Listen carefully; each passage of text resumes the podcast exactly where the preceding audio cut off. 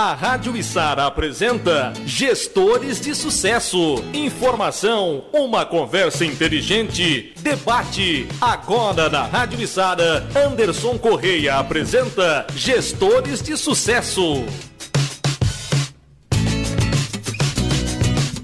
Olá, você que se liga na Rádio Içara, esse é Gestores de Sucesso de volta essa semana. Na semana passada nós tivemos um contratempo aí, um pequeno resfriado, mas graças a Deus estamos de volta com os Gestores de Sucesso que tem o oferecimento da Wagner Pães e Doces, da Inatec Materiais Elétricos e Iluminação e da Barbearia Carvoeira.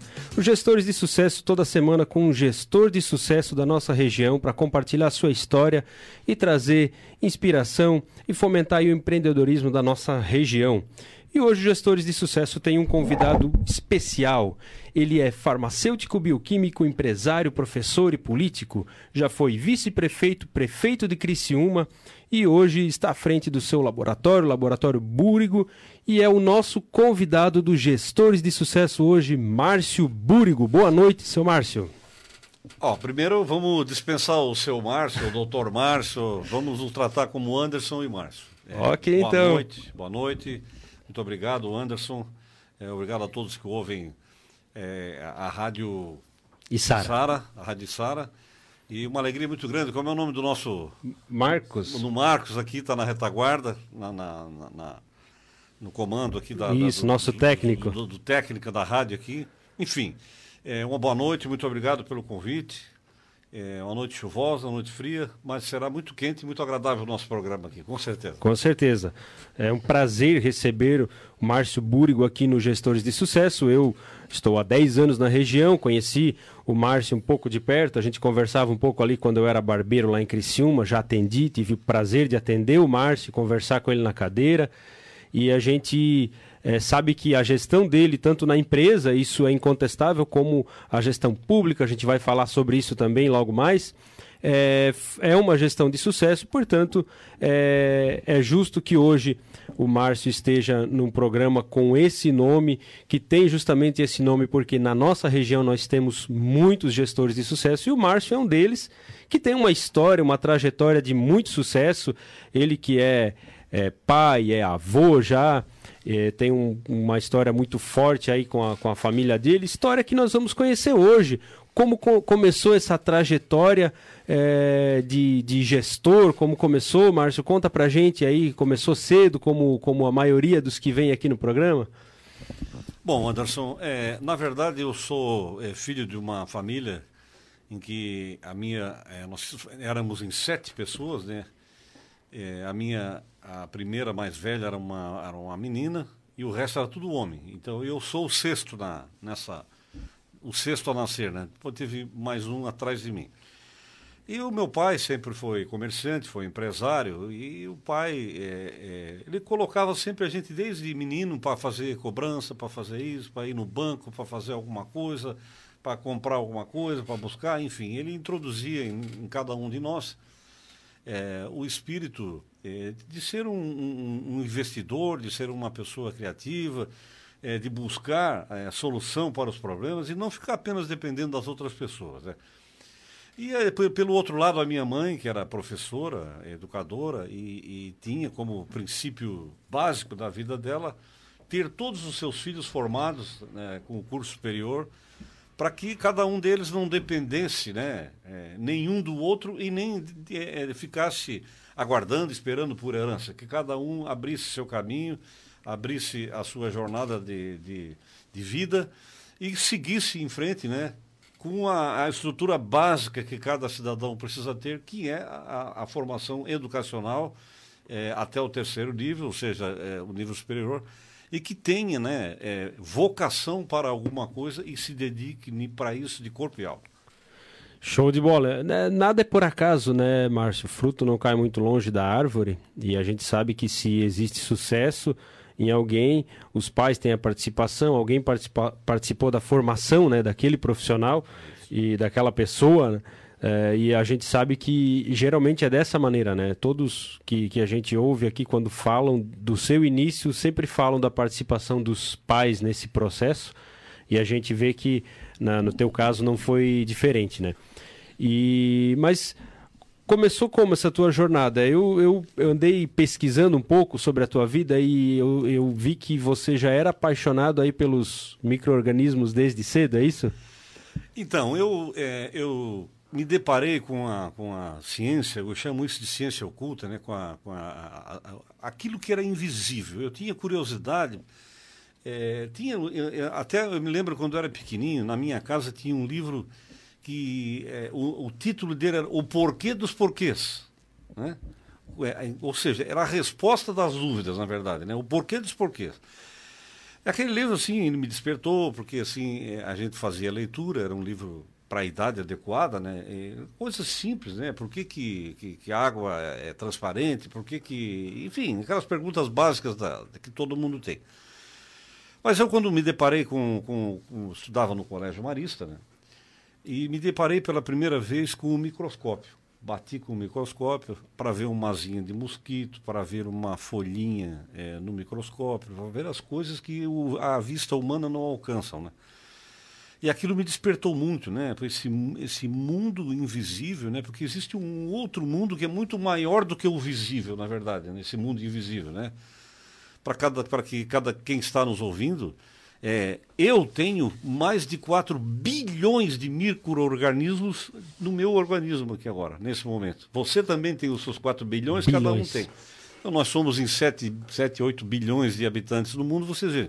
Eu sozinho tenho quase um número de, de, de habitantes do mundo inteiro de organismos que a gente tem internamente, né? na pele, na boca, nos olhos, na, na, no intestino e por tudo.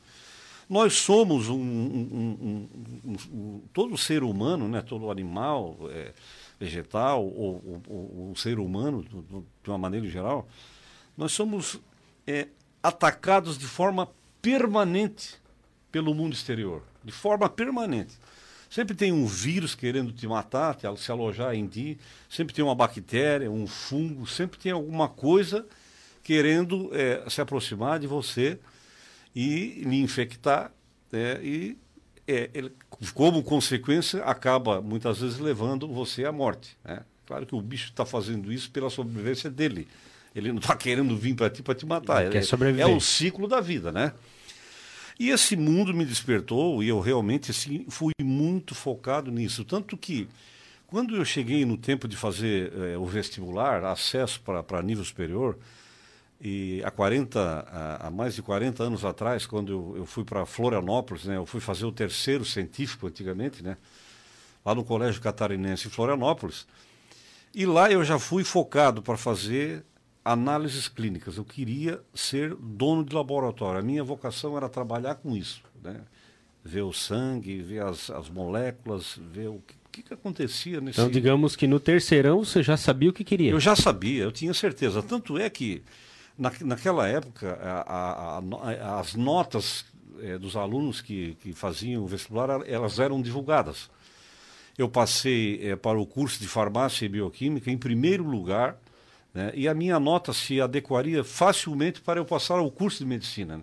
Então a minha família toda botava a mão na cabeça, mas por que tu não vai fazer medicina? Não, porque eu vou fazer farmácia e bioquímica era uma questão assim, eu nunca tive dúvida disso. Eu nunca tive dúvida. Inclusive na sua família tem médicos tem também. Tem vários médicos. Já fui atendido pelo Dr. Mário. Isso. O irmão do, do, é. do, do Márcio. Tem vários ortopedistas tá lá, né? todo o meu ombro. Eu é. tive um, uma tendinite no ombro por causa da, da tesoura, né? Cortando o cabelo e tal. Uhum. E no ano passado eu fiz um tratamento, fui, consultei com ele lá em Criciúma, fiz um tratamento. Fui muito bem atendido, a família tem talento mesmo. Agora tem um especialista em ombro, que é o Dr. Que Lucas. É o, isso, Lucas, Lucas sobrinho. filho do meu irmão mais novo, esse que já faleceu. Mas enfim, aí voltando à minha, à, à minha história, eu, eu me vocacionei para isso. Só que depois, quando eu fui para Florianópolis, é, eu fui convidado, né? Em Florianópolis tinha uma escola de administração muito famosa, e até hoje ela é famosa, que é a Escola Superior de Administração e Gerência. Era a melhor escola de administração do Brasil na época, que era a ESAG. Né? E eu eu estava muito preparado, né? eu passei do vestibular e não tinha nada que fazer de noite, resolvi fazer o vestibular para fazer administração de empresas, na melhor faculdade de administração de empresas do Brasil. Mas já com o olho no laboratório, Sim, pensando na administração do uma laboratório. Uma coisa ia ajudar a outra. Isso. Né? Assim, Aqui eles vão me ensinar a fazer ciência, vão me ensinar a aprender com, com a área da saúde. Eu preciso ser gestor também. Já tinha ideia de que para, para ter laboratório você tem que ter vários funcionários, tem que fazer coleta, tem que fazer administração. E quando tu começa pequenininho, né? Tu é advogado, tu é contador, tu é, tu é faxineiro Psicólogo. do laboratório, tu é psicólogo, tu é RH, tu é tudo, né? No começo. E é, o, o interessante é que eu passei novamente no vestibular, né? Passei, é muito difícil, era coisa assim de 60 candidatos para cada vaga, passei assim de primeira e fui fazendo as duas faculdades ao mesmo tempo. Então eu estudava de manhã e de tarde fazendo a faculdade de farmácia e bioquímica com o meu foco, né? Eu não tinha nenhum foco na área de farmácia, nada, não queria saber nada de farmácia. O meu foco era análises clínicas. E chegava no terceiro ano de faculdade, você fazia opção, ou ia fazer farmácia industrial, ou você poderia sair já eh, com a formação de farmacêutica, abrir farmácia, já ir para o mercado de trabalho, ou seguir o ramo de análises clínicas em tecnologia de alimentos ou em laboratório de análises clínicas. E eu, o foco meu era esse, era o laboratório de análises clínicas. Fiz isso tudo, eh, vim para Criciúma, aí volta de novo a família fazer a diferença. Meu pai eh, me auxiliou monetariamente, financeiramente, para comprar os primeiros equipamentos, as primeiras coisas. E aí, né, este ano nós já estamos comemorando 40 anos da história do Do Laboratório, Laboratório Búrigo, Búrigo. que é uma história muito bonita. E eu me reservo né, a, a, a, a dizer uma coisa que me orgulha muito, é que o meu quadro de funcionários é muito fiel. É, o meu sistema de trabalho com as pessoas, para você ter ideia, Anderson, a funcionária número um que começou abrindo o laboratório e fechando junto comigo, ela trabalha comigo até hoje. 40 anos. 40 Empresa. anos. Então, é, inclusive hoje eu, eu fui ao laboratório hoje pela parte da manhã, porque eu vou muito pouco, né? Hoje eu já tenho um sucessor, que é o meu filho, o Dr. Renan, ele é o, é o CEO do laboratório.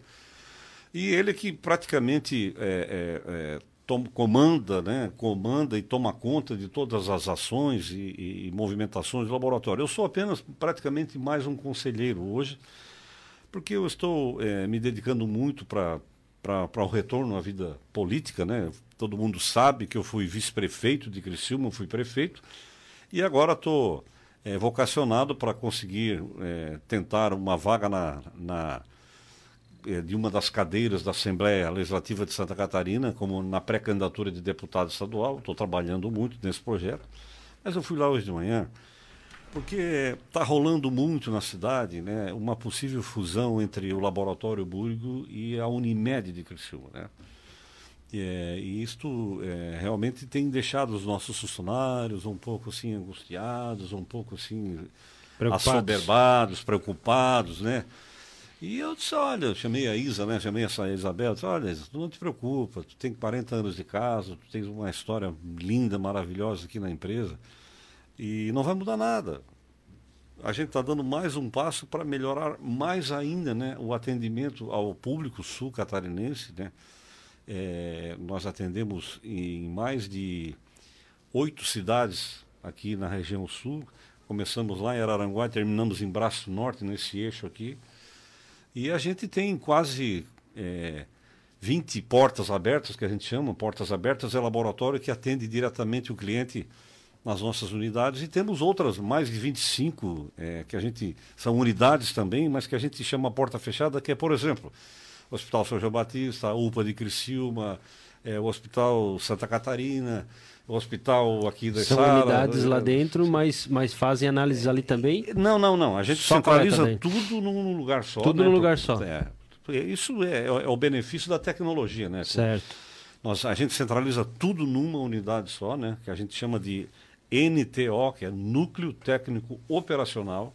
Lá são realizados todos os exames. Nós temos um sistema de coleta é, extremamente rápido, né? É, as amostras não permanecem mais do que meia hora, uma hora em cada uma das nossas unidades, elas são imediatamente transportadas para a central de operacional. Você sabe, Márcio, que eu, eu comentei com você que eu trabalhei em laboratório e o laboratório ele tinha duas alas, né? A ala ambien- de análises ambientais e a ala clínicas. Aí eu, às vezes, só tinha um tempo ocioso, trabalhava também nesse trabalho. Eu, ia nos postos coletar as amostras e era uma, uma correria. É, uma correria. Mas eu acho que não tinha esse tempo tão curto, não. É, e hoje a vigilância sanitária, né? Hoje o regramento ele é muito, muito, muito severo, diríamos assim, né? Você tem que, tem que comprovar para a vigilância sanitária que você vai pegar, como no nosso caso, por exemplo, o material em Braço do Norte, né?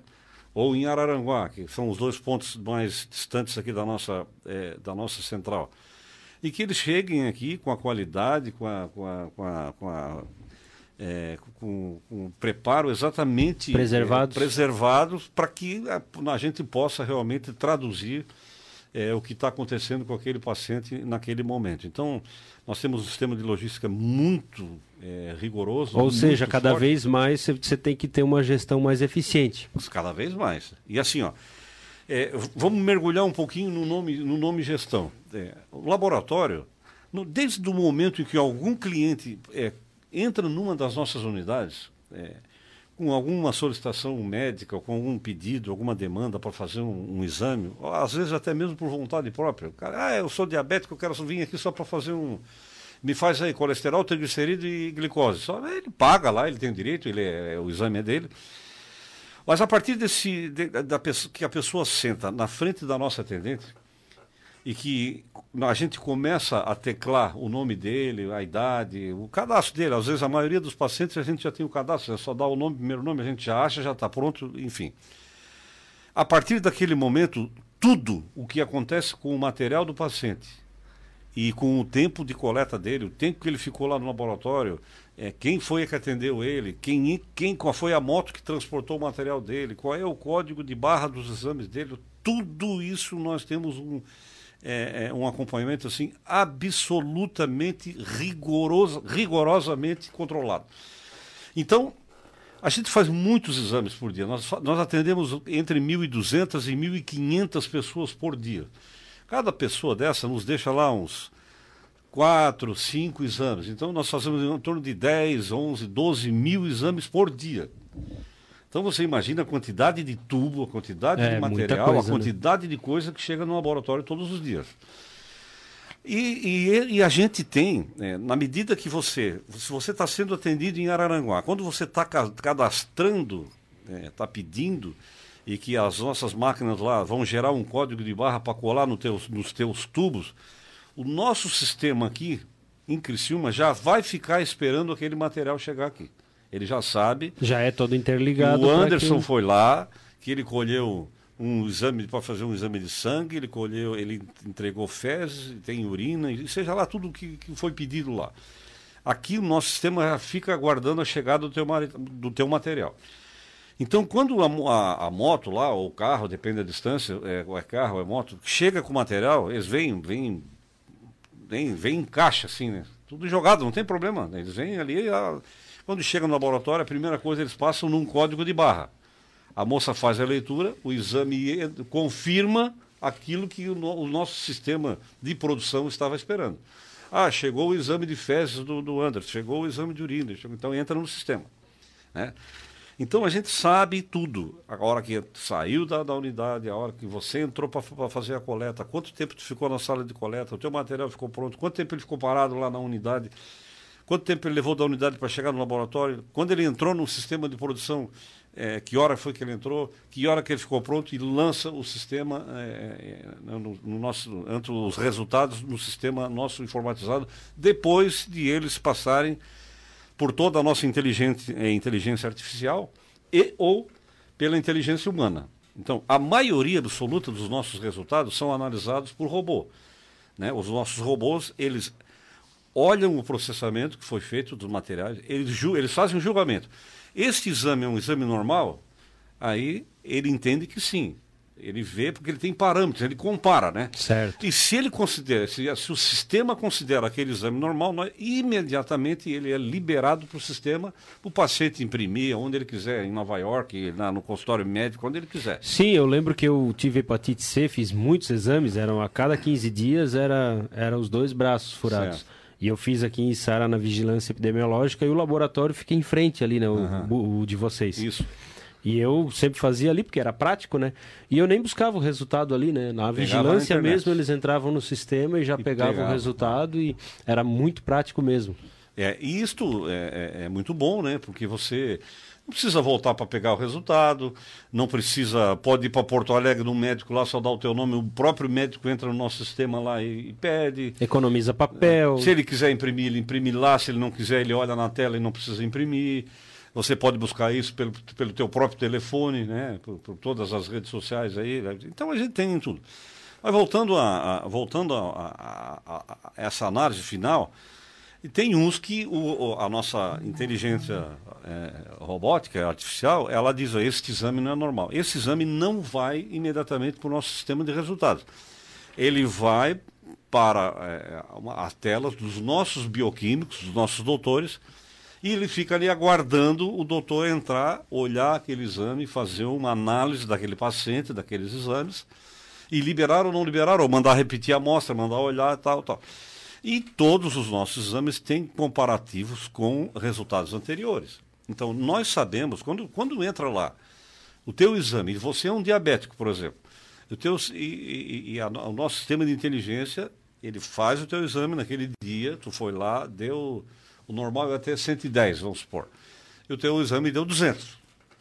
Aí o, a, o sistema de robótica vê que é um exame que não é normal. Só que ele, inteligentemente, também compara com os seus resultados anteriores.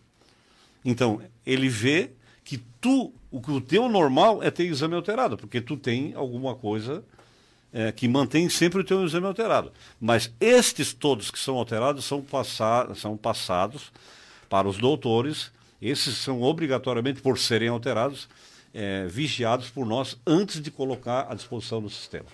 Então, assim, a tecnologia da informática ela invadiu né, a área médica, tanto na área na ciência é, é, é, laboratorial, quanto na questão das imagens, né, e até mesmo no diagnóstico à distância. Né?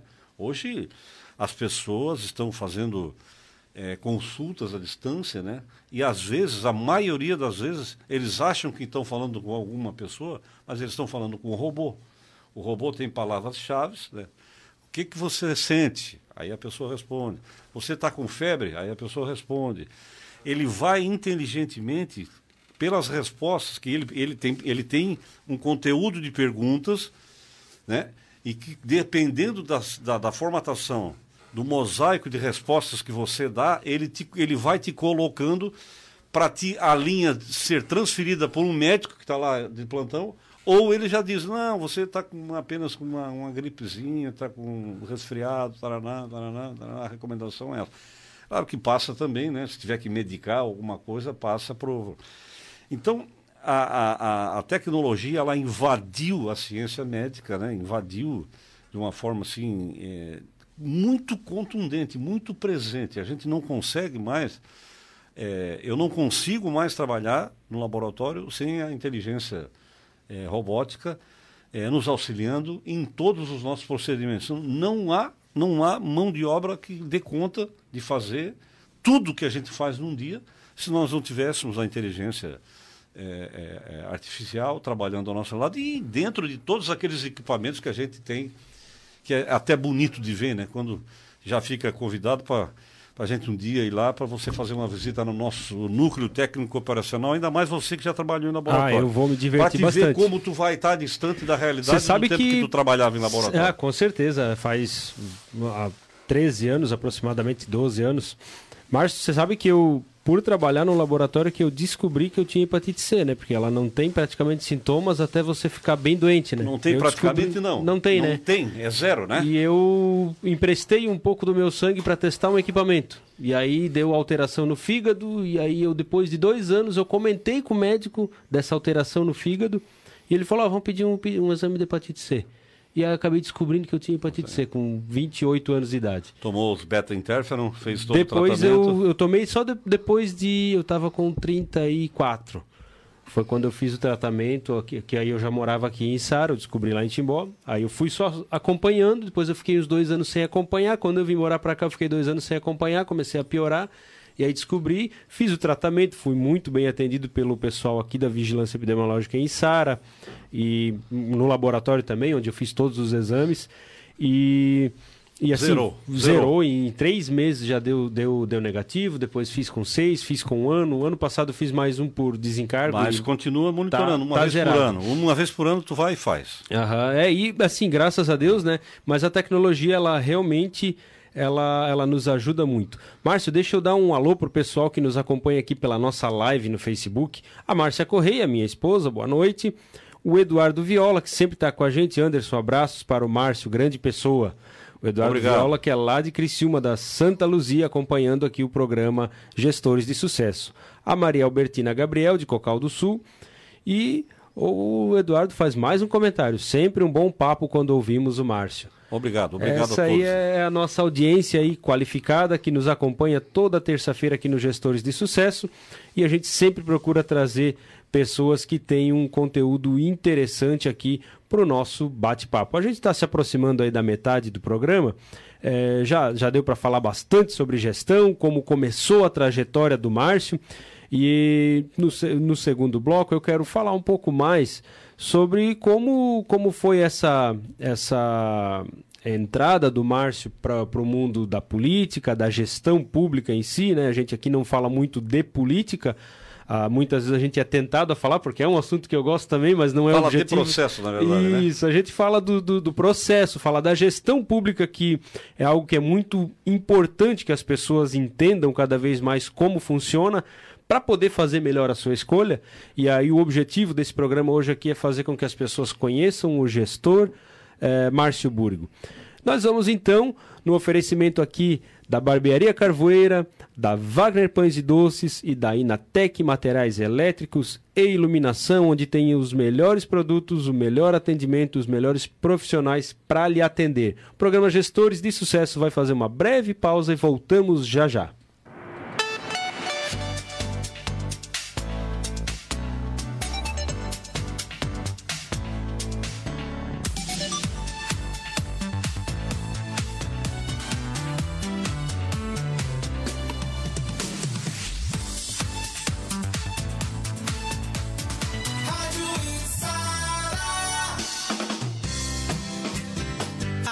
Padaria Wagner Pães e Doces fica localizada em Sara, no bairro Vila Nova e agora também no bairro Presidente Vargas. Atendimento de segunda a sábado, das 6 da manhã às 21 horas e domingo das 7 ao meio-dia. Aceitamos encomendas de doces e salgados, pães, bolos, tortas, sempre com ótima qualidade. Lanchonete diferenciada com lanches exclusivos para você e sua família. Wagner Pães e Doces em Içara. Nosso maior prazer é produzir pães. Agora no bairro Presidente Vargas e na Vila Nova. Wagner Pães e Doce.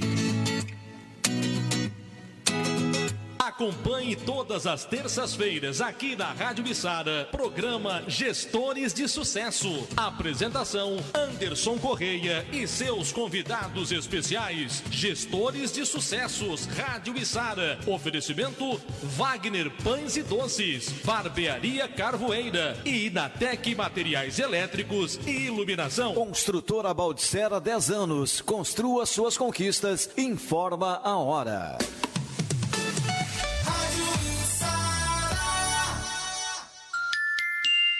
20 horas e 7 minutos. Quer transformar seu celular num potente rádio? É fácil. Basta instalar o aplicativo Rádiosnet em seu smartphone ou tablet. Você vai ouvir nossa emissora e outras milhares do Brasil e do mundo. O Rádiosnet é de graça e está disponível para Android e iOS no site radiosnet.com. Barbearia Carvoeira, a melhor experiência na hora de cuidar da sua aparência. Cabelo, barba e chopp gelado em um ambiente preparado para homens que sabem valorizar o seu estilo. Em Sara, na rodovia CC 445, em frente ao posto Tigrão. Aberto de segunda a sexta, das nove da manhã às nove da noite e aos sábados, das nove às 18 horas. Não perca tempo em filas. Agende seu horário pelo WhatsApp 9 9140-6219 ou pelo fixo 3057-0447 ou pelo aplicativo Barbearia Carvoeira. Barbearia Carvoeira, valorize seu estilo. As instalações elétricas representam de 7 a 9% do custo da obra, mas quando feitas com produtos de má qualidade, podem trazer prejuízos irreversíveis. Compre com quem entende do assunto e entrega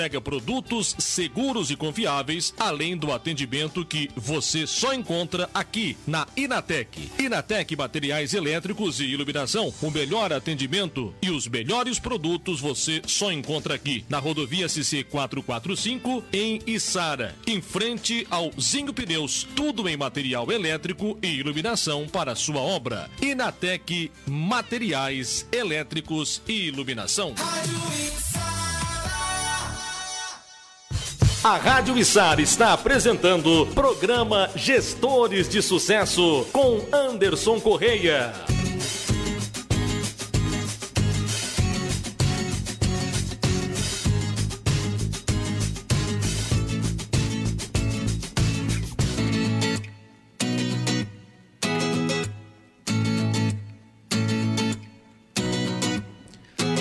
Voltamos então com o programa Gestores de Sucesso, que hoje tenho prazer de ter aqui a presença do nosso convidado Márcio Búrigo, que é, é, um gestor também, um gestor, com certeza um gestor de sucesso, né? E nós queremos aqui também cumprimentar as pessoas que curtiram aqui a nossa live, né? Débora Ranca Legari, é, Dalton Pra, Tere Spier e a Juscelia Alano, também acompanhando a nossa live pelo Facebook. Você pode acompanhar pelo Facebook, pelo YouTube, pelo aplicativo da Rádio Isara.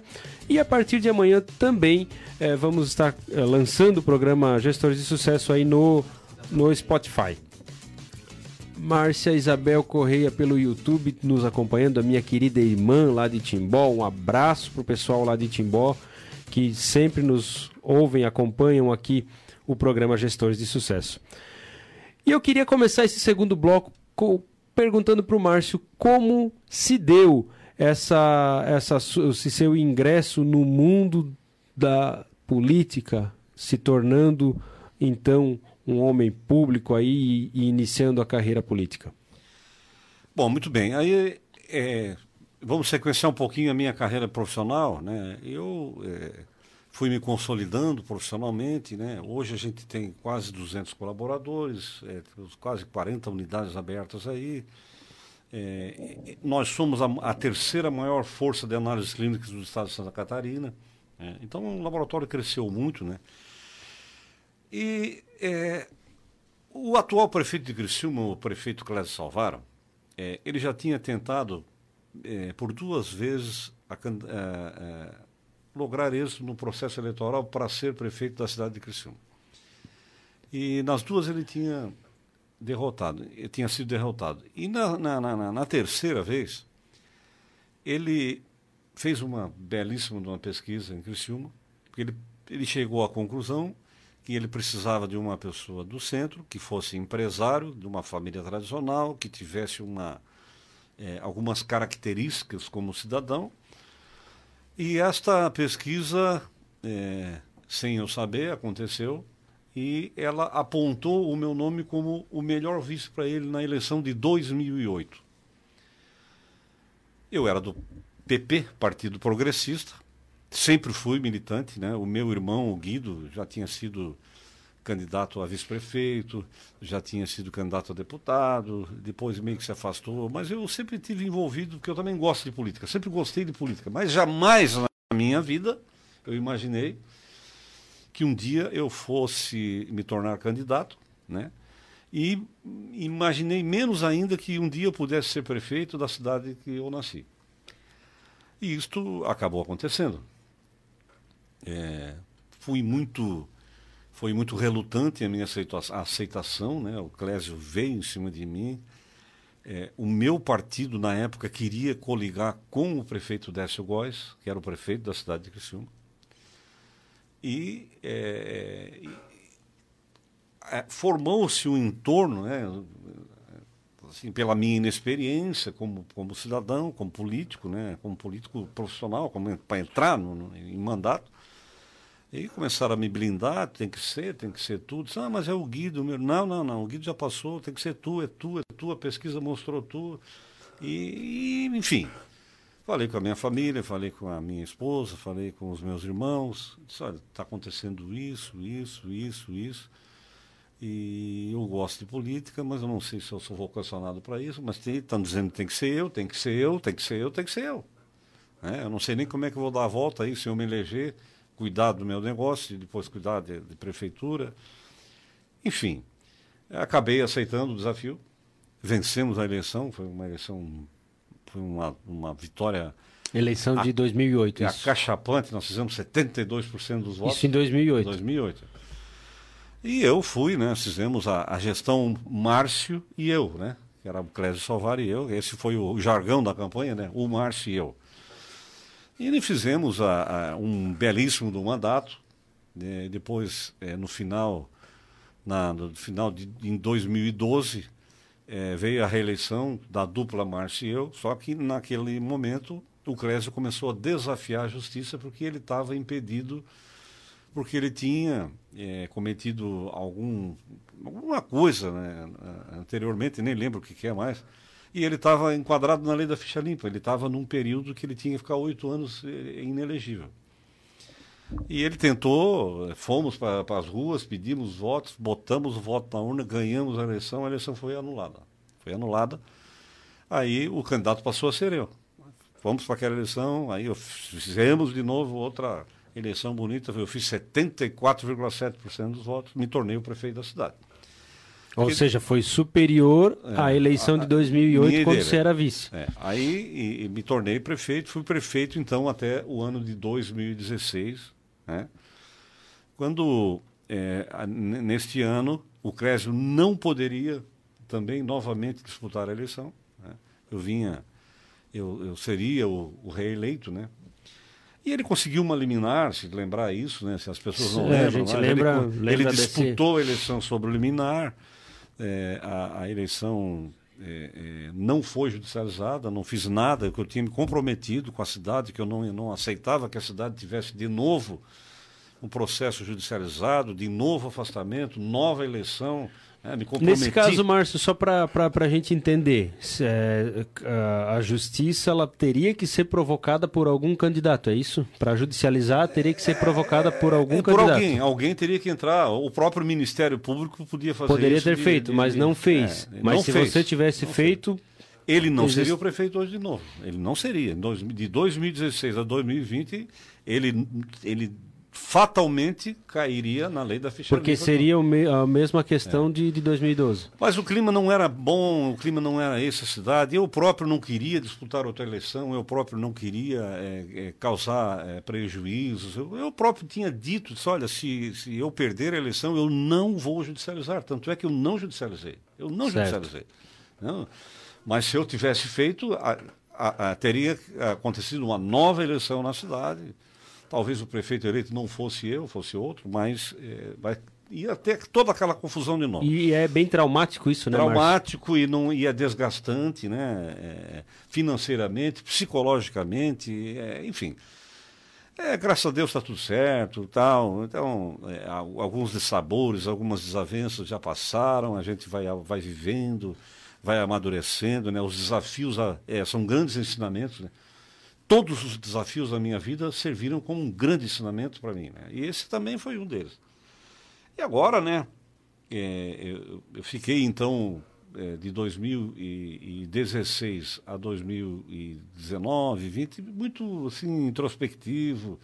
Voltei um pouco para o meu laboratório, viajei muito, é, estudei, fiz um curso de filosofia clínica com, com o Beto, o Beto da Anjo aí, o, é, que faz um curso de filosofia clínica, que, que faz junto com a Unesco, eu fiz, fiquei dois anos estudando. É, fui, voltei para a minha vida É, Foi um período, tava quase voltando. digamos que um período sabático. É, assim, sabático, né, quase voltei, a dar, política. porque eu dava aula na Unesco, eu dava aula para a Faculdade de Medicina, para a Faculdade de Farmácia. A gente né, acabou nem falando, né? É. Foi professor também. professor, aí quase que eu, quase que eu voltei, eu disse, eu acho que eu vou voltar a dar aulas, e, enfim. e- mas aí depois eu fui indo, fui indo. É, um outro grande ensinamento na minha vida foi o fato de que em 2012, quando eu assumi a prefeitura, eu praticamente não voltei mais no laboratório. Então o meu filho ficou é, à frente do laboratório. E quando eu voltei em 2016, 17, né, que eu vi que o laboratório já era, já era outro, já era outro. Tinha um, não tinha mais a minha cara, tinha a cara dele, né?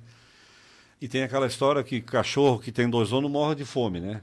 E eu vi, e eu vi que as pessoas começaram a querer voltar a falar comigo. Aí eu botei e disse, não, peraí um pouquinho. Quem continua na frente, à frente do laboratório é o Dr. Renan, que é o meu filho. Eu agora sou apenas um conselheiro, vocês podem vir aqui, quem quiser bater papo comigo, conversar comigo, não tem problema. Sob o ponto de vista técnico, eu não me envolvo mais. Eu agora vou me envolver em aconselhamento, troca de equipamentos, tecnologia, enfim, é, é isso que a gente faz, que a gente é um pouquinho mais experimentado, né? E, e eu ajudo, a gente conversa, eu vou todos os dias no laboratório até hoje, né? Eu vou muito cedo no laboratório, como fiz sempre a vida inteira, né? Seis e meia, estou lá já. Só que hoje eu vou às seis e meia, mas às oito e meia eu já não estou mais lá. Oito e meia, nove horas já bato pano, já vou embora, já vou fazer política, vou andar para um lado, para outro, vou cuidar das minhas coisas pessoais, enfim. Tem outras coisas também, outras empresas, a gente tem outras, outras atividades. E eu é, é, agora estou, então, né, colocando meu nome à disposição para essa nova empreitada, né, como na pré-candidatura de deputado estadual. A gente, é, é, eu troquei de sigla partidária, né, saí do PP né, e vim para o PL, que é o par- partido do, do Jorginho Melo, que é o melhor senador do Brasil por dois anos consecutivos. Partido PL, Partido Liberal, certo? Partido Liberal, exatamente. É, salvo engano, defende ideias de economia liberal, é isso? Ah, sim, totalmente liberal, totalmente. É um, é um assim, a- a- o, o intuito do programa não é falar sobre política, mas é, o Jorginho Mello ele tem uma, um alinhamento aí com o que tem acontecido aí a nível federal, de, um, de uma mudança, da, de um choque, digamos assim, de gestão. É mais ou menos isso que está acontecendo também, esse movimento aqui em Santa Catarina, para a gente poder ver algo novo, Márcio? É, é assim, ó, o, o Brasil está passando por uma mudança muito grande. Quer dizer, assim, ó, nós, é, é, de repente, a nossa população ela foi jogada dentro da sala dos governantes a nível Brasil. As portas é, eram sempre fechadas, né? Hoje você assiste é, uma sessão do Tribunal de- de- de- Superior Eleitoral, você assiste uma, uma, a- a- uma sessão do Supremo Tribunal Federal, você assiste uma reunião do presidente com os seus secretários, os seus ministros de Estado. Então, nós estamos vivendo um outro momento, né? um momento que as pessoas eh, não acreditavam. Assim como nós nu- nunca vimos, né? e começamos a ver governadores sendo, sendo caçados, eh, senadores sendo caçados, presidente da República sendo tirado do mandato por falta eh, eh, de decoro, de respeito, né? para não dizer que por roubo, para não dizer uma palavra mais, mais pesada. E, e- e nós, estranhamente, eh, estamos tendo eh, uma, uma, uma guerra. eh, eh, e essa guerra, na verdade, ela é um amadurecimento, é um amadurecimento desse processo todo. Essa questão do voto, eh, voto eh, com, a- com o papel, como é que é? Voto- Auditável. voto audi- auditável. Isso é uma coisa extremamente, é um debate extremamente interessante. Só que a turma, tem duas turmas hoje, né? Tem a turma que perdeu a eleição para presidente e tem a turma que. E os dois apaixonadamente defendem eh, lados diferentes, né? estão em lados separados. Então, eu acho que o Brasil ele está passando por uma, uma, uma revolução eh, de pensamento das pessoas. Né? Eh, nós, não dá mais para fechar as quatro portas, governar o país, fazer o que, fazer o que fizeram, fazer o que querem fazer, fazer as, as escondidas. É, com consentimento né, de, de, de, de, tribunais superiores de justiça, de é. governadores corruptos, de senadores corruptos. Eu queria chegar um pouquinho, né? Aí você chegou num ponto agora, já que a gente fala sobre gestão aqui no programa. É, eu, eu, acho que o que talvez uh, você quis passar para a gente é que precisa ter uma bagunça para depois organizar. Precisa, precisa mexer e isso causa barulho. E a gente vai chegar no, na, na hora da organização, por enquanto está na bagunça. E isso tem trazido, como você falou, tem levado a população para dentro do, dos gabinetes, para dentro das reuniões, no, no, nos tribunais.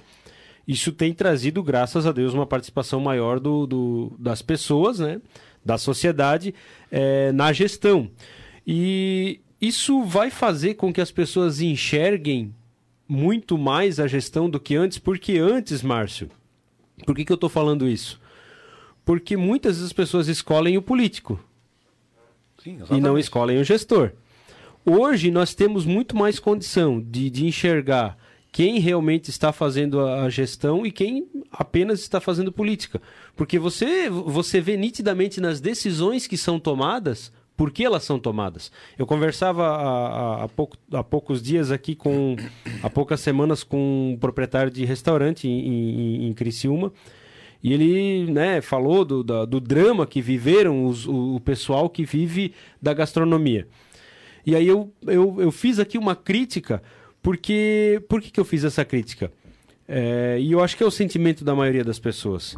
Ninguém é contra ter restrição, ninguém é contra tomar nenhuma decisão para impedir avanço de doença. É, não é isso que a gente quer.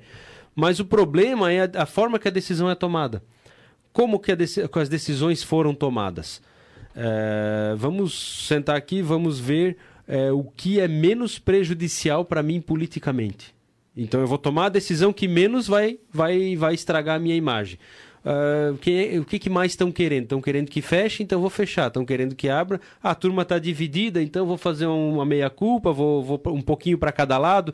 E a gente viu muito essas manobras. Fora as outras decisões que foram mais pesadas. Decisões de deixar, muitas vezes, de investir eh, na saúde para investir em outra coisa. O dinheiro veio para uma coisa, foi usado para outra. Isso está aparecendo, isso está ficando visível, né? Por que, que eu estou falando isso? Porque na tua gestão em Criciúma, a tua gestão ela foi uma gestão mais introspectiva, talvez até pela tua personalidade. A gente não via muita coisa e o pessoal quer ver. Eles querem ver o asfalto sendo feito, eles querem ver a praça sendo inaugurada, eles querem ver isso, querem ver aquilo. Mas muitas vezes o trabalho lá no interior do passo, onde ninguém está vendo, que é o trabalho duro de gestão, é, esse trabalho muitas vezes o povo não vê. Mas agora está ficando cada vez mais fácil. E você acha que isso vai ajudar a colocar mais gestores técnicos à frente da, do legislativo, do próprio executivo, ou ainda vai demorar um pouco para esse processo se consolidar? Eu acho que o político populista é, ele vai, ele está perdendo lugar. Né? Aquele que tem uma boa, uma, uma boa retórica, um bom discurso, mas ele não, não tem, não tem bons princípios né? Ele tem boa fala, mas é, é, tudo que ele diz ele faz o contrário. Eu acho que essa, esse caos, esse momento que o Brasil está passando, ele vai nos trazer muitos ensinamentos. Muitos ensinamentos. Né? Quer seja na política, quer seja na maneira de governar, quer seja na hora de votar, na escolha dos, dos, você falou muito bem, na hora de escolher os candidatos, o Brasil tem que aprender a escolher as pessoas para depois não se arrepender. É isso que tem que acontecer. E nada melhor do que as redes sociais. Meu Deus do céu. Para de abrir o celular para ver fofoca da Maria, da Maria, da Joana, da José. Vai ver em quem tu vai votar. Bota o nome lá. Ah, eu sou simpático ao Márcio Búrigo. Vai lá nas redes sociais, no Google, pergunta quem é esse cara, o que, que ele fez na vida, quem é ele, o que, que ele fez, o que, que ele faz, o que tem alguma coisa, entra no Tribunal de Justiça, entra no Tribunal de Contas, entra, procura sobre a vida da pessoa. Procura, para depois não te arrepender do voto. Né? Então, é, para tu teres uma ideia que, que, que, que tá, voltando, vamos mergulhar na gestão aqui. Aconteceu uma reunião em Criciúma, há uns 45 dias atrás, veio o prefeito de Chapecó, o prefeito da Palhoça e o prefeito Clédio Salvar. Três prefeitos de três cidades que estão muito perto uma da outra. Uma é a sexta, a outra é a sétima, outra é a oitava em Santa Catarina. Elas são muito iguais no seu produto interno bruto, no número de, de, de habitantes, é, é, é no PIB interno, enfim. Esta reunião, ela se concluiu que os três iam a Florianópolis declarar apoio ao governador Moisés, a reeleição dele, né? É, e que eles iam pedir 50 milhões cada um para cada cidade. Olha só que coisa interessante. Sabe o que, que aconteceu? O governador disse: não tem problema. Cadê os projetos? As pessoas não tinham os projetos para captar o recurso. E vou mais. É, quando, quando se fala da minha gestão, nós fizemos sete ginásios de esporte, fizemos 180 quilômetros de pavimentação. Eu tive o menor índice da história do município e da, um dos menores da história de Santa Catarina de mortalidade infantil. 8,01 criança por mil nascidos. Hoje deve estar em 16, 17, nem sei quanto está, que eu não avaliei mais. Então, nós fizemos uma grande gestão. Nós tivemos é, a melhor gestão da história da cidade de Criciúma em educação como teve o Murialdo aqui, no mesmo, mesmo tempo nós, nós fomos prefeitos junto um período, ele também tinha uma educação muito forte aqui no município da Sara, muito organizada, muito é, focada, porque ele é professor, eu também sou professor, ele é filho de professor, eu também sou filho de, de professora. O que eu quero dizer é o seguinte, a maioria das obras que os cidadãos estão, estão esbarrando em Criciúma são frutos de projetos construídos no meu mandato, num plano chamado Criciúma 2050.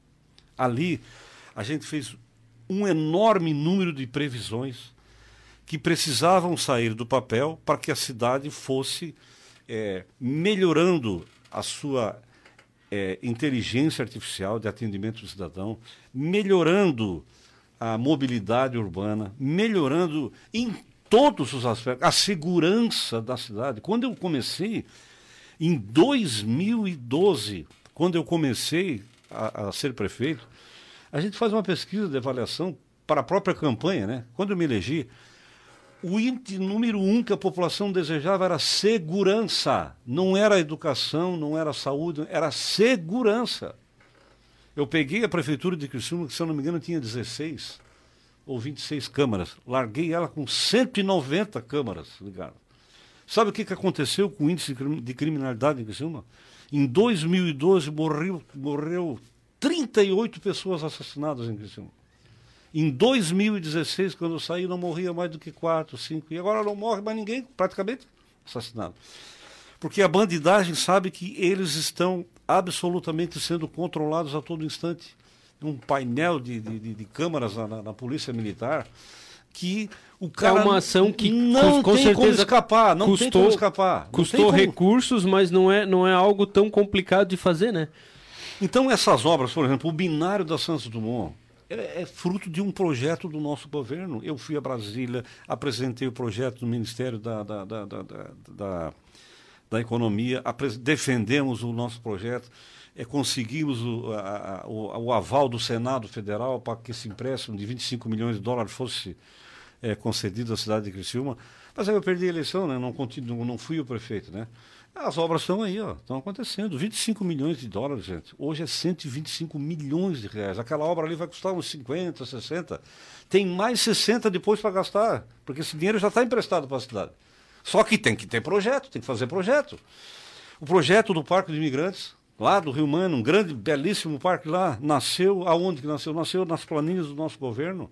Arrumei os financiamentos para ele, eles aconteceram, tanto é que, é, de uma forma muito é, é, educada, o prefeito Clédio Salvaro, apesar das diferenças, né, ele me convidou para a inauguração, porque ele sabia que aquilo não era uma obra dele, era uma obra que ele terminou. Eu comecei, eu planejei, eu consegui os recursos e ele terminou.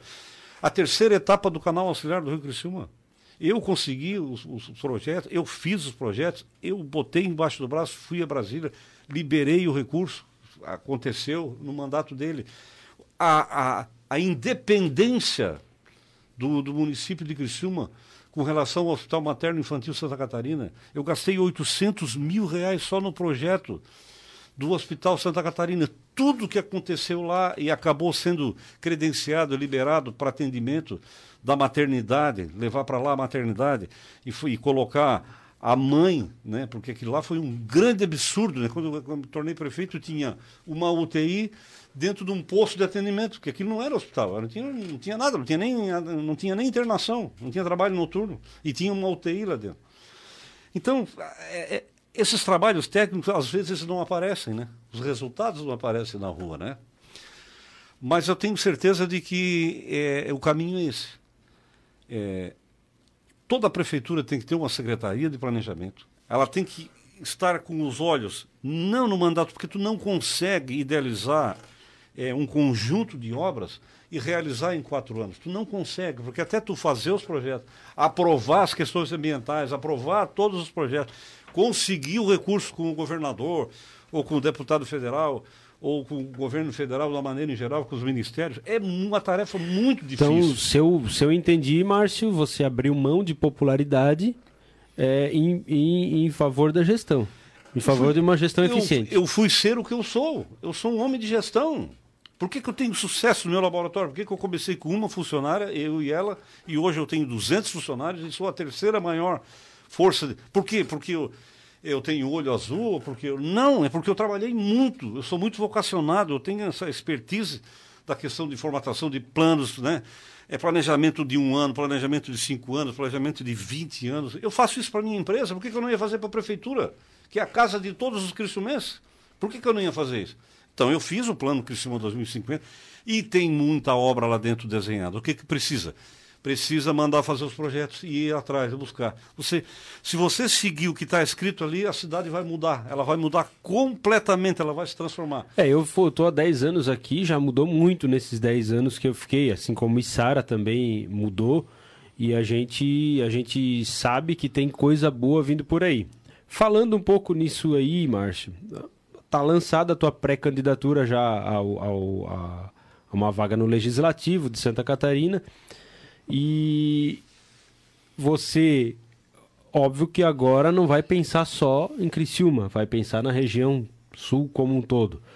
E o que, que tem é, de bom aí do gestor Márcio para a região sul aí? O que, que a região sul pode esperar do gestor Márcio como como um, um, possível deputado? Olha, eu não vou, eu vou me permitir a não dizer o que, que eu tenho planejado é, para o momento de eu, por exemplo, me tornar um, um, um, deputado eleito. Porque se eu começar a contar agora, os outros deputados tudo vão copiar minhas ideias, vão fazer. Tem gente que já está lá, ou vai seja, lá e lança o, lança o projeto antes Ou seja, o período aí como, como prefeito já te ensinou, já te ensinou muita então, coisa, né? Está tudo guardadinho, estamos fazendo lá, mas assim, ó, é, é, eu vou dar uma, uma opinião que eu disse para o meu senador, para o nosso presidente do partido e meu líder, e tomara Deus que ele seja o governador que aí eu terei muito mais facilidades para conseguir é, aquilo que eu imagino que o Sul, não, não é a cidade de Criciúma, agora vamos falar do Sul, que eu imagino que o Sul precisa para não despencar.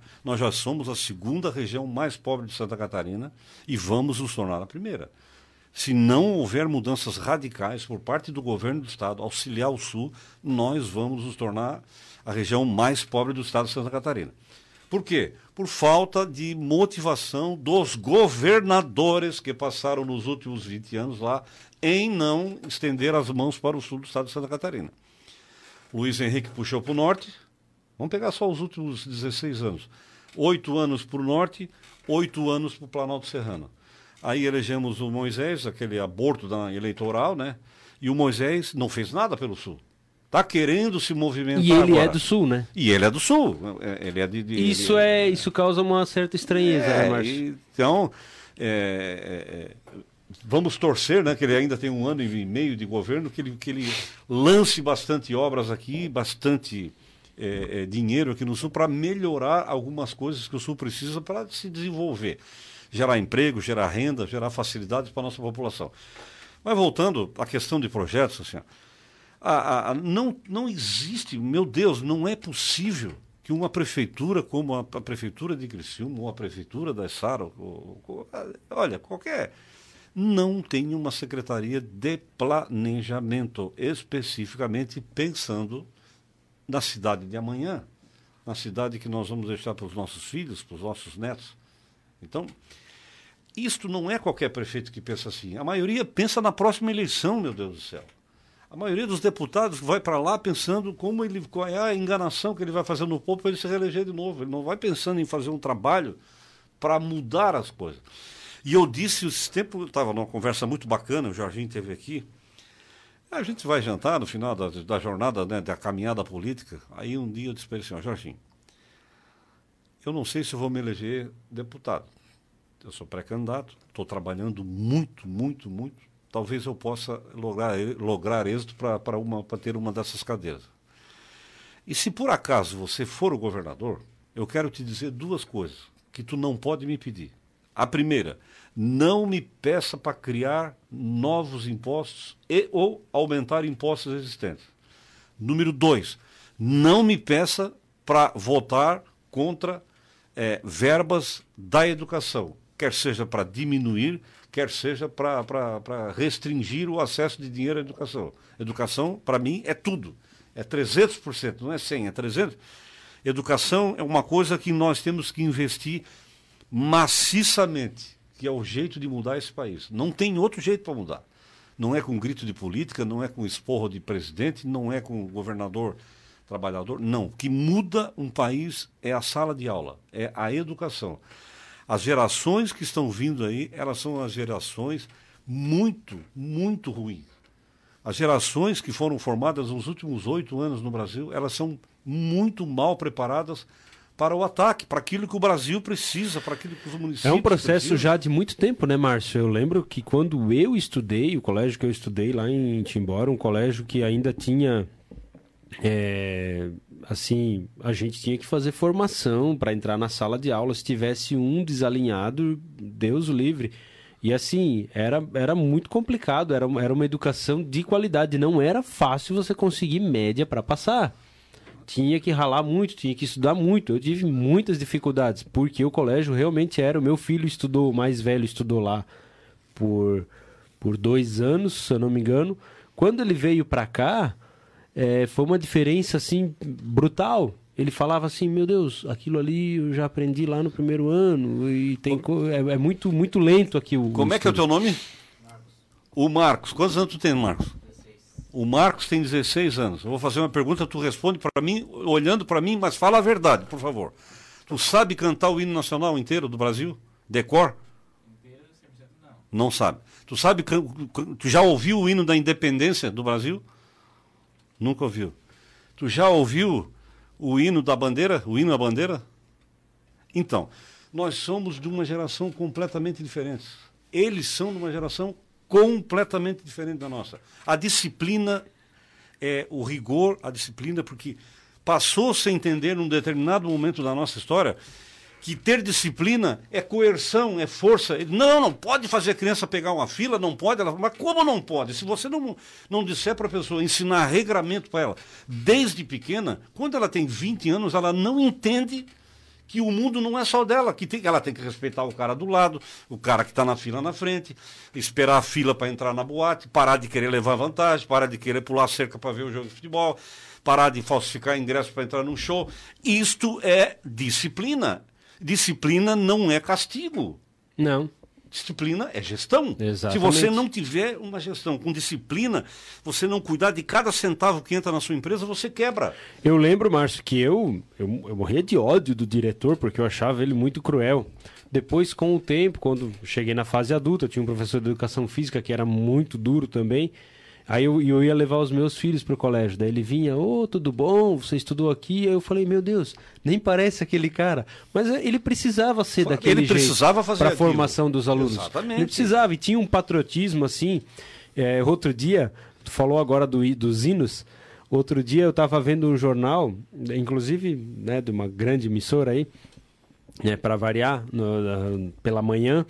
E ele, o jornal faz tempo já, né? Foi, acho que foi ano passado. Ele mostrava as imagens de São Paulo, um viaduto cheio de bandeiras do Brasil. E os jornalistas falando: olha só que absurdo, olha como é que amanheceu São Paulo. Eu falei: meu Deus do céu, eles, estão, eh, eles não estão no Brasil? Eles estão em outro país? Não pode botar bandeira do Brasil? Não pode ser patriota? Sabe? E aí a gente vê muitas vezes vandalismo acontecendo, gente se xingando e pichando muro e pichando casa e fazendo absurdos. E isso é noticiado como manifestações democráticas. Isso mostra essa inversão né, de valores que a gente teve ao longo do, da história. Então a educação ela precisa mudar e precisa mudar muito e com urgência para a gente não, não sofrer aí um, um colapso, é, digamos, cultural. É, para resumir um pouco melhor a, a situação é, do Brasil. Respeito aos símbolos nacionais, né? Se Exatamente. eles não sabem o que, que são os símbolos nacionais, eles não sabem. Eles não sabem. O que, que é a bandeira, o respeito à bandeira, o hino à bandeira, eles não sabem. Essa geração não sabe. É, outro absurdo, ah, mas né? isso eles, ele torna eles mais, mais burros. Do... Não, eles, em contrapartida, o que eles fazem na internet, o que eles, nós não fazemos, eu, eu, uma outra eu geração. não sei quem é que está... assim, a gente sabe, né? A gente tem uma ideia, né? Mas as nossas cédulas... Nada contra a nossa fauna, é muito rica, é legal. Mas enquanto que os países nas cédulas homenageiam os seus heróis, eles colocam animais lá como se o Brasil não tivesse, heró- não tivesse heróis. Sabe? E Rui Barbosa, Carlos Gomes. Mas isso foi tudo feito de propósito, desmistificar a história do nosso país. Tentar reescrevê-la de outra maneira, né? Não, o herói é um só, é quem está lá, sentado na cadeira de presidente. Pra focar no- Apaga o resto tudo. É isso, gente. É as pessoas não entendem E isso. aí, esses nossos heróis que fizeram história e fizeram de uma, de uma maneira muito brava, muitos deles arriscando a própria vida, que teriam que nortear o, o país, não estão norteando. E, Márcio, como resgatar isso na educação? Como conseguir resgatar isso com tanta resistência que a gente tem encontrado? Você, como um legislador, pretende lutar por essas bandeiras? Eu acho que não se, é, a disciplina ela não é fruto de lei, ela é fruto de atitude. né? Eu acho que nós temos que, que colocar nos governantes, começando por aqueles que têm mandato, é, e primeiro eles darem é, é, sinais. É, é inadmissível que todo dia, quando abre uma sessão do Congresso Nacional, não se cante o hino nacional. É inadmissível isso. É, enquanto se reclama que botaram bandeiras é, perfiladas num viaduto lá em São Paulo, que ah, porque a bandeira tem que estar no, no poste, porque lá nos Estados Unidos tem bandeira no uniforme do cara que vai jogar basquete, tem, tem bandeira na mesa, tem, o símbolo deles é a bandeira. Tu vai no Canadá, duvido tu encontrar uma casa que não tem uma bandeira na frente dela, um restaurante que não tem uma bandeira na porta de entrada. Nos Estados Unidos a mesma coisa, vai na Alemanha é assim, vai na Itália é assim. Aqui, no- aqui tem que rasgar a bandeira, tem que tocar fogo. Tem que não tocar pode fogo. mostrar. Então, isto é uma questão de um. É, é uma assim, ó. Nós perdemos a questão disciplinar. Nós perdemos. é, não que eles sejam ruins para a internet, para trabalhar, não é isso. Nós perdemos uma coisa que é respeito ao próximo, respeito à outra pessoa. Dizer, é, o meu direito vai até onde começa o dele. Onde começar o dele, está terminando o meu, que eu não posso invadir a área dele. Eu tenho que respeitar ele e ele tem que me respeitar.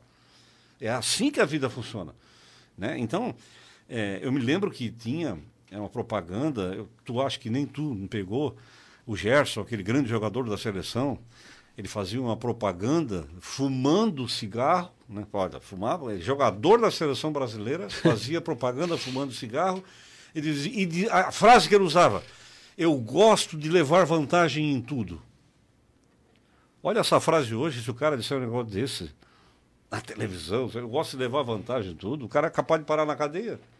Né? Porque a agressão dessas, dessas pessoas que interpretam a frase, do- cada um interpreta da sua maneira, né? Quando tu quer interpretar que cada um faz da sua maneira, é porque eu estou preparado, eu estou, estou, estou. Mas o outro vai pensar que tu está querendo fazer isso para levar vantagem sobre o outro, e assim vai, entende? Então eu acho que a, a questão da educação, ela tem que, ela tem que ser remodelada. Né? Não é possível que você veja uma universidade como a, a Universidade Federal de São Paulo lá. Aquilo parece um covil de bandido, de safado. Eles picham as salas de aula, eles picham a universidade todinha, fumam maconha assistindo aula, batem no professor. É uma loucura. A polícia não em nada, polícia não em nada. A polícia não pode entrar lá para coibir isso. Ah, os guardas da universidade não podem porque não tem poder de polícia. Então, realmente, é uma situação é, triste. E a gente espera, né, cada vez mais ver eh, gestores à frente eh, do, do do legislativo, do, do executivo. Geralmente, no legislativo, a, a gente né, geralmente as pessoas procuram um conhecimento maior na área do direito, porém é muito importante a gente ter pessoas com experiência na gestão no, no legislativo, porque eles sabem como funciona a máquina toda e não vão é, criar problemas, né? Porque tem leis que são criadas para criar problemas. E a gente espera que, que isso mude. E eu desejo aí, Márcio, todo o sucesso do mundo nessa sua nova empreitada aí, como, como pré-candidato a, a, a, deputado. É, gostaria de é, parabenizá-lo pelo, pelo, pelo trabalho que tem feito nesses 40 anos à frente do, do, do, do Laboratório Búrigo, que já o credenciam para contribuir né, para a sociedade ainda mais. Ainda é um jovem, né? ainda tem muita lenha para queimar. Tem muita lenha para queimar ainda. Mas o nosso tempo, infelizmente, se esgotou. Queria agradecer mais uma vez nossos patrocinadores, o Wagner Pães e Doces, do meu amigo Wagner e do Alexandre, a Barbearia Carvoeira, também a Inatec Materiais Elétricos e Iluminação, que acreditaram nesse projeto, a Inatec do meu amigo Leandro, que fica aqui na SC, na rodovia Paulino Búrigo, que leva o sobrenome Isso, do parente. nosso convidado. É, é, é parente o, É o, parente, o Paulino. parente, irmão do famoso treinador Lauro Búrigo. Show de bola, boa, então. boa. A... Foi deputado, tá? Foi, deputado foi de... Isso é, Búrigo. é, rodovia, deputado, deputado Paulino, Paulino Búrigo. Búrigo. Deixou... Se Deus quiser, eu vou ganhar uma rodovia um dia que eu estiver lá no cemitério, lá vão dar o um nome na rodovia. Se Deus quiser. O dia que tu for político, tu bota lá o vereador, a rua deputado Márcio Púrico para mim, tá? Lembra? fazendo, falando pro menino aqui, né? Mas deixa eu, só, deixa eu só me despedir também. O, o não, você, com certeza. É. Sabe que o Marquinhos é filho de político também, né? Ele é filho do. do, do que, que o pai dele foi candidato a vice-prefeito aqui na Isara, né? O, do, do, como é que é o primeiro nome? É, Valdelir Darouti, isso. E, é filho do Darouti. Do, do Valdelir ah, Darouti, é. teu pai é gente boa, rapaz. É, ó, tem, tem, tem, chance mesmo, hein, de Conheço ser. Você ele. brincou, mas é. tem chance mesmo, hein, Márcio? É, não, não, gente boa, gente boa. Márcio, muito obrigado, muito obrigado mesmo. Olha só, eu queria é, aproveitar a oportunidade, é, Anderson, é, você, o Marquinho aqui, é, foram os dois que ficaram aqui ao vivo, né? Ouvindo as minhas asneiras, as minhas bobagens aqui. Mas, enfim, mas é, é, é, eu queria terminar isso com um pensamento muito é, importante, uma reflexão sobre o, o, qual é o meu sentimento com relação aos passos que eu ainda quero dar na minha vida pública. Porque muitas pessoas me perguntam, mas por que, Márcio? Tu é um homem de sucesso, um homem com a vida resolvida, financeiramente resolvido é, com filhos aí todos formados, é, com, são filhos de destaque na sociedade, a, a, filha é geriatra, o filho é o CEO do laboratório. Tu vai te meter em política para quê? Exatamente porque a política ela é o despertar, né? ela me despertou para os mais necessitados.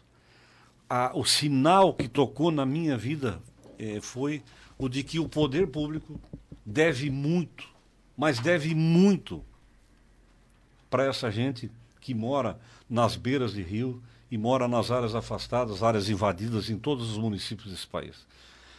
Eu, eu assim, me, me dói, né, quando eu, eu lembro das andanças, principalmente nos tempos de frio e chuva pela cidade, e ver aquelas pessoas mal agasalhadas, dormindo embaixo de uma árvore, vai na beira de uma sanga do rio, aquelas, aqueles casebres montados, sem energia, sem nada, né? É, não pode acender um fogo que é capaz de tocar fogo no barraco para aquecer. O, o, aquilo me dói, aquilo me, me fere. E eu acho que isso não é a atitude de um homem só. Não é um prefeito que resolve isso. Isso é uma atitude de governo, é uma atitude de uma tomada e não depende só do prefeito da cidade e nem só do governador. Nós temos que fazer uma cadeia do bem em direção à mudança, mas as mudanças estruturais, mudanças que realmente vão provocar mudança naquelas famílias que dependem do poder público, naqueles lá que não conseguem. Meu pai era bêbado, eu tenho que ser bêbado, meu filho vai ser bêbado a minha mãe era prostituta, era drogada e a, a, filha vai ser igual. Tem que quebrar esse ciclo de pobreza. Nós temos que quebrar isso. Só a educação faz isso. Só. Não é a esmola, não é o dinheirinho da política, não é o carinho de, da, da, da, do padre ou da freira. Isso não muda a vida das pessoas. O que muda a vida das pessoas é a educação. Se aquele, aquele infeliz que mora lá num, num casebre consegue e a gente vê, né, atletas olímpicos aí de, de extrema pobreza, né? Que estão se tornando campeões mundiais. O que, que isso é o efeito de usar bem o dinheiro público, é o efeito de pegar as pessoas, investir na fragilidade humana, colocar essas crianças na escola o dia inteiro, não perdê-las, não perdê-las para o tráfico de entorpecente, não perdê-las para o sexo, que é o caso das meninas com 12, 13 anos grávidas. É isso que a gente tem que fazer. Nós temos que promover uma mudança estrutural. E isto só é feito na sala de aula, não tem outro lugar. Quando a criança vai chegar em casa vai dizer, pai, não joga a garrafa pela janela, porque o lixeiro tem que vir buscar essa garrafa e ele é pago para fazer isso.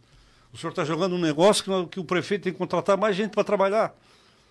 Não precisa ser assim. Essa, a, a, nós temos que ter na cabeça que quando um ajuda o outro, quando um ensina o outro, quando nós vivemos, a, a palavra que se usa muito hoje é conexão, né? Quando nós nos conectarmos nos mesmos propósitos, o mundo vai se tornar melhor para cada um de nós e principalmente para aqueles que mais precisam.